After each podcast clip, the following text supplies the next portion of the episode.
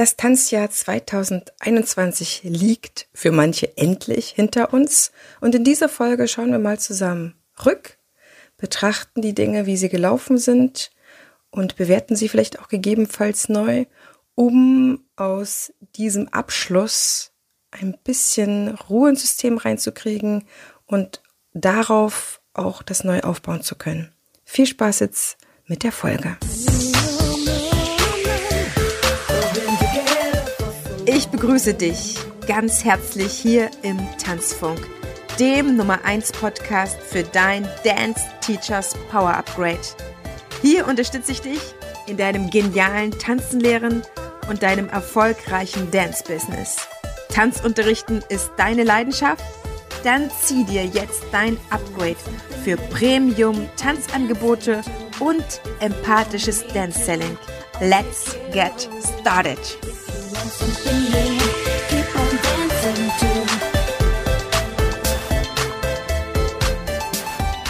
Begrüße dich ganz herzlich zu dieser besonderen Folge, die ein Jahresabschluss ist.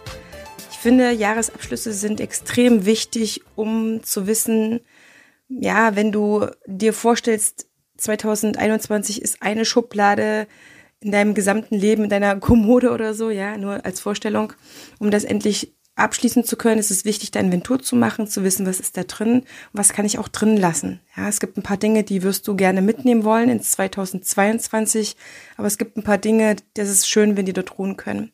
Und heute schauen wir uns das Tanzjahr mal an in Deutschland und auch die umgebenden Länder, die deutschsprachigen Länder, wie ist es Jahr gestartet und du kannst so ein bisschen im Kopf auch mitgehen, was hast du gemacht? Wo warst du zu der Zeit? Und ja, wie war es im Januar 2021? Lass uns da mal direkt reinstarten und du kannst so innerlich ein bisschen mitverfolgen, wie es dir gegangen ist oder ob du vielleicht anders wahrgenommen hast.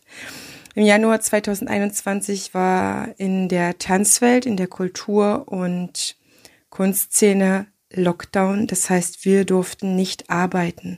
Und ich mache diese Folge, merke ich gerade auch, jetzt wo ich so reinsteige und beginne, es war mir gar nicht bewusst, auch für diejenigen, die, ähm, wenn sie es dann irgendwann mal hören, nicht dabei waren oder meine Zusammenfassung haben wollen. Jedenfalls aus meiner Sicht, aus der Sicht einer Podcasterin, Tanzlehrerin, Tanzunterrichtenden, Mentorin, die durch den Podcast sehr, sehr viele Kontakte gehabt hat. Es war ein sehr, sehr intensives Podcast ja auch und sehr, sehr viel Austausch. Deswegen kann ich das jetzt so machen. Und ich finde es halt wichtig, wir haben ja keine Chroniken oder so, ja, die jetzt jemand geschrieben hat, aber es ist auf jeden Fall eine Folge, die so ein bisschen chronologisch jetzt auch aufgebaut ist und die zusammenfasst, was doch an, an harten Einschlägen weggesteckt werden musste. Also, wir beginnen im Januar.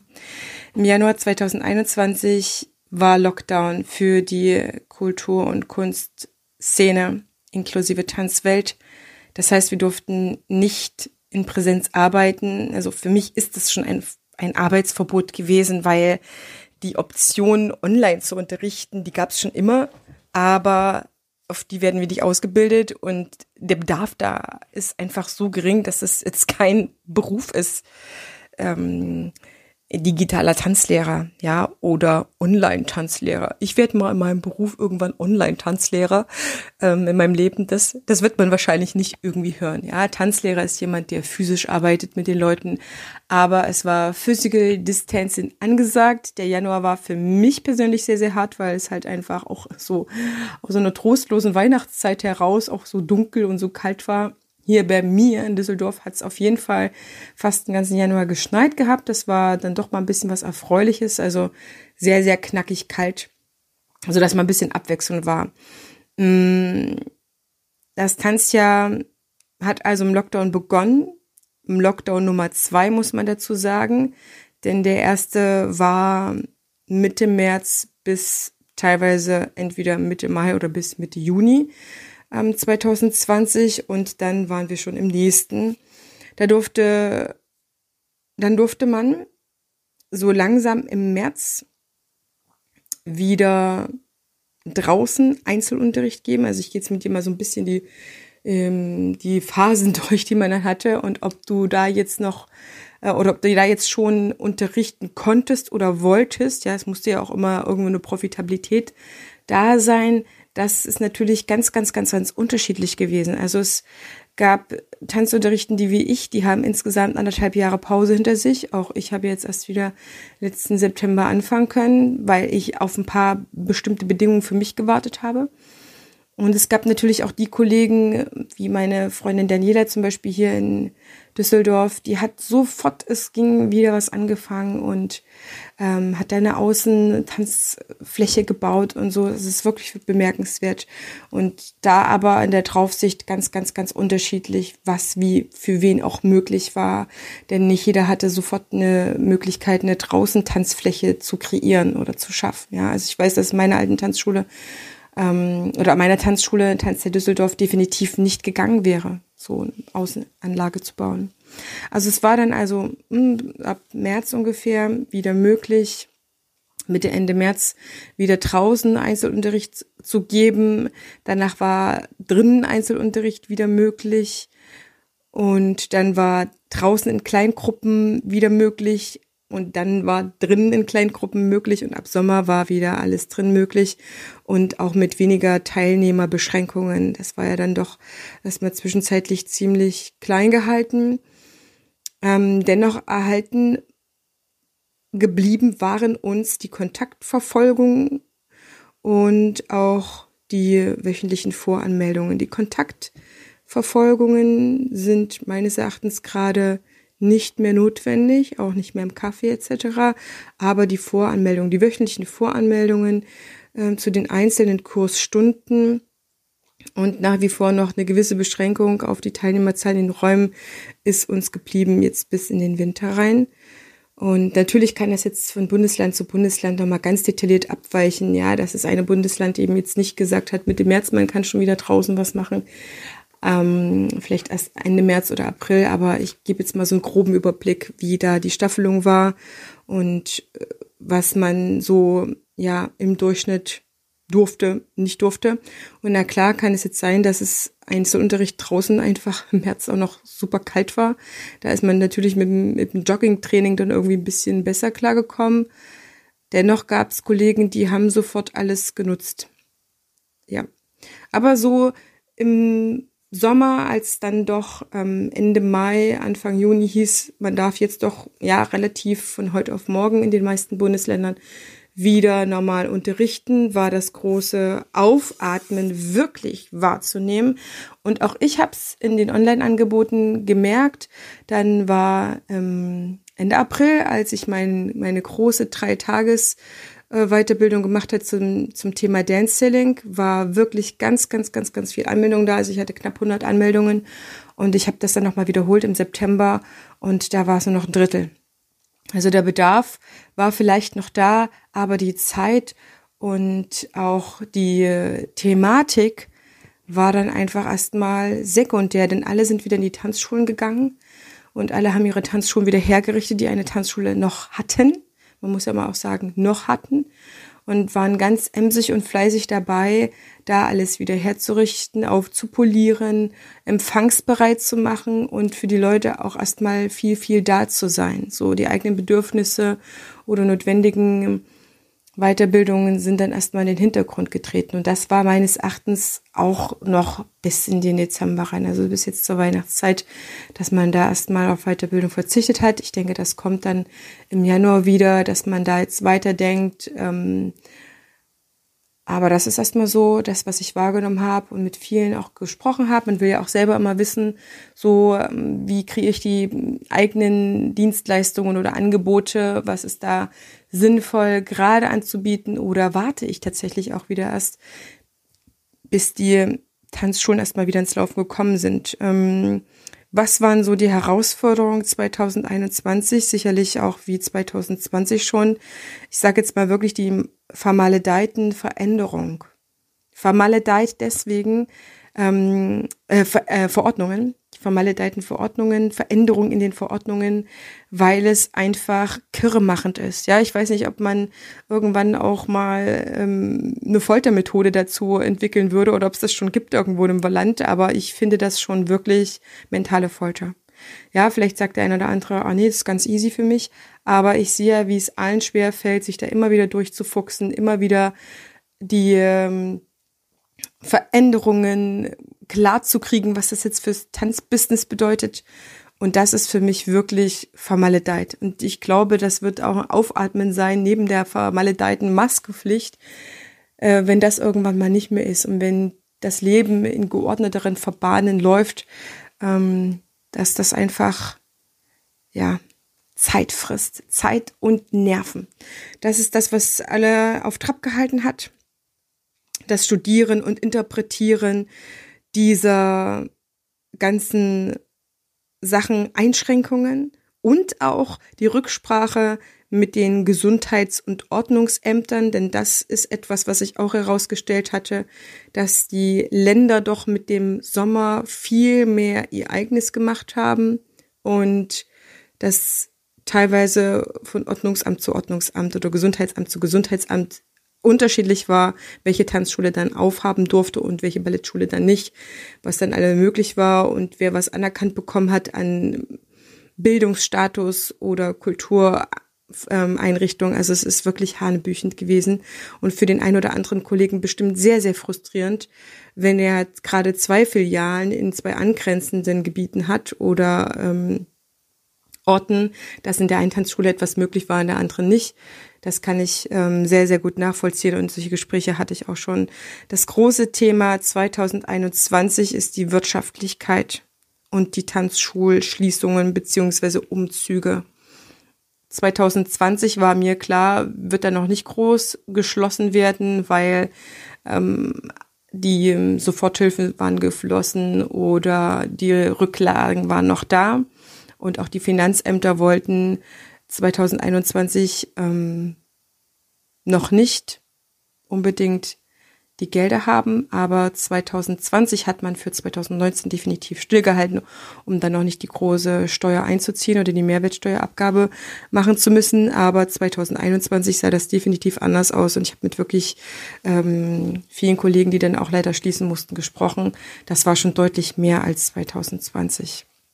Und das ist auch durch die Bank weg, äh, egal gewesen, ob das ähm, eine Ballettschule oder eine Tanzschule war oder ob das eine Freiberuflichkeit war, die aufgegeben werden musste oder erstmal in Teilzeitjob angenommen werden musste. Mir fällt ja zum Beispiel mein Kollege hier in Düsseldorf, Chris Fandre, ein, der konnte sich das vorher auch nicht vorstellen, ja, dass er dann kein Tanzstudio mehr in der Form hatte, sondern darauf angewiesen war, jetzt in einem anderen Job arbeiten zu gehen.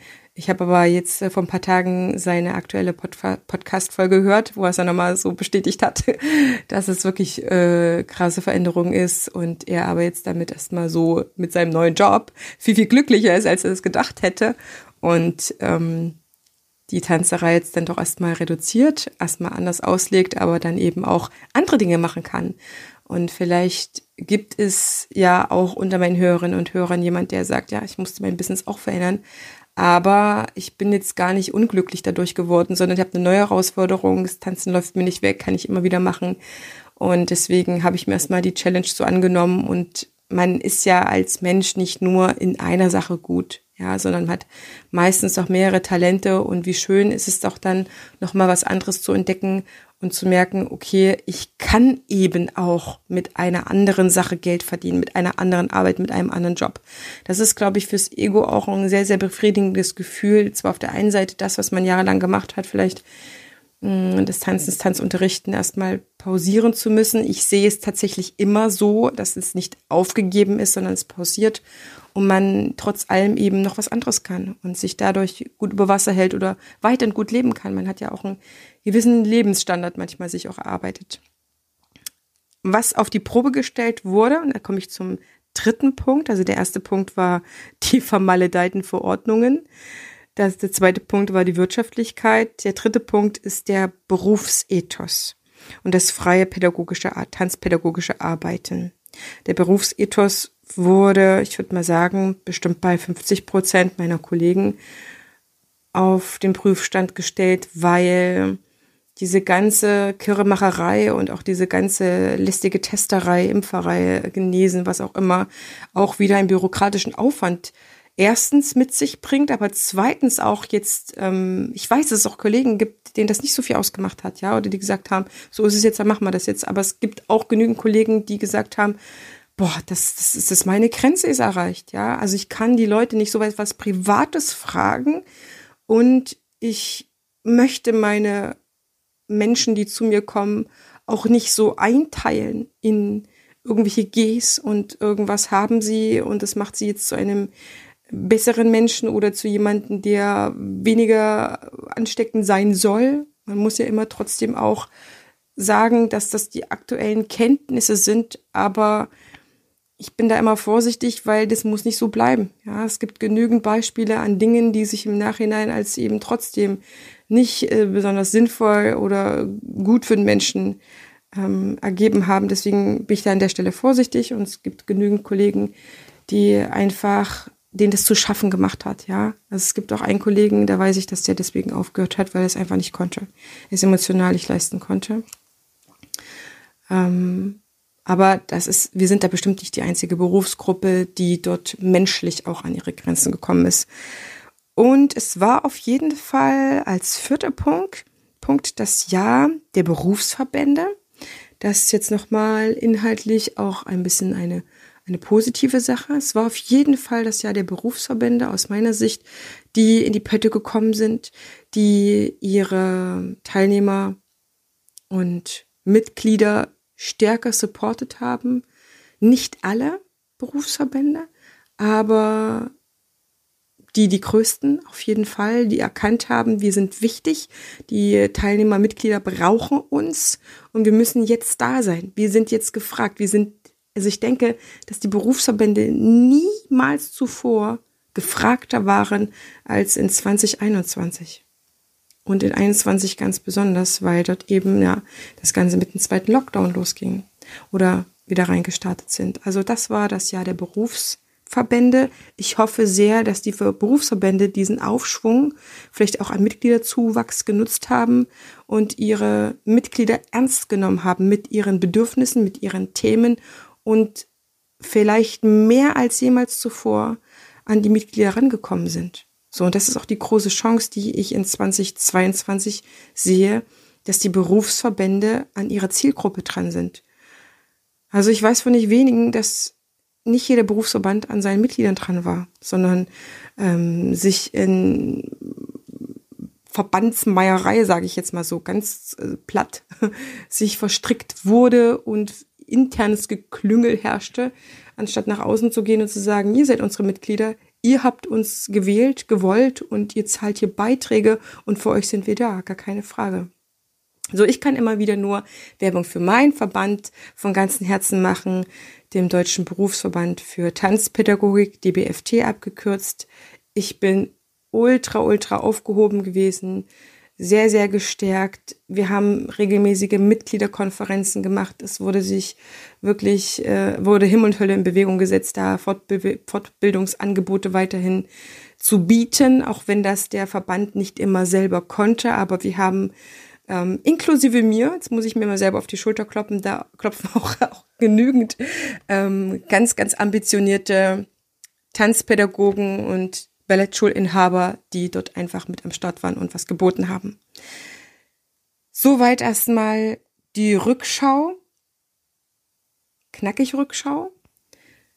Und vielleicht hast du deine eigene auch schon gemacht. In jedem Fall empfehle ich dir eine zu machen. Ja, wenn du das nicht schon gemacht hast im letzten Jahr, jetzt nochmal Rückschau zu halten, rückzublicken, zu bewerten für dich und in jedem Falle zu dem Schluss zu kommen, Du hast dein Bestes gegeben. Dein Bestes in allen Belangen und so, wie du es konntest. Und nicht zu sagen, oh mein Gott, da hätte ich aber noch mehr Gas geben können, weil das ist einfach ein Ausnahmezustand. 20 und 21 die beiden Jahre und ähm, 22 wird sicherlich auch noch ein gewisser Ausnahmezustand herrschen. Inwieweit er jetzt schlimmer oder weniger schlimm sein wird, das wird sich ja auch auf jeden Fall noch zeigen.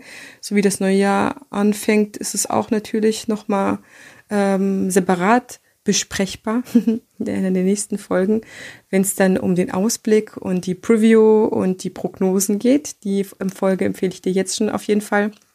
Aber zu dem Schluss zu kommen, es war das ähm, meiste, was du leisten konntest, weil eben mental auch so gefordert war. Ja, also wen es mental auch wirklich runtergezogen hat, der war eben nur zu bestimmten Dingen in der Lage. Und wer dort besser Resilienz aufzuweisen hatte, der ist vielleicht mit weniger blauen Augen und Hühneraugen dadurch gegangen. Also, das ist mal als Jahresabschluss für das Tanzjahr 21 und ich freue mich, wenn du mir weiter folgst, mir weiter dein Vertrauen schenkst und wir auch zusammen ein neues Jahr, ein neues Podcastjahr oder Tanzjahr 2022 miteinander haben werden. Ich wünsche dir jetzt auf jeden Fall einen guten eigenen Jahresabschluss und einen, einen geilen Start ins neue Jahr. Deine Tanzbotschafterin.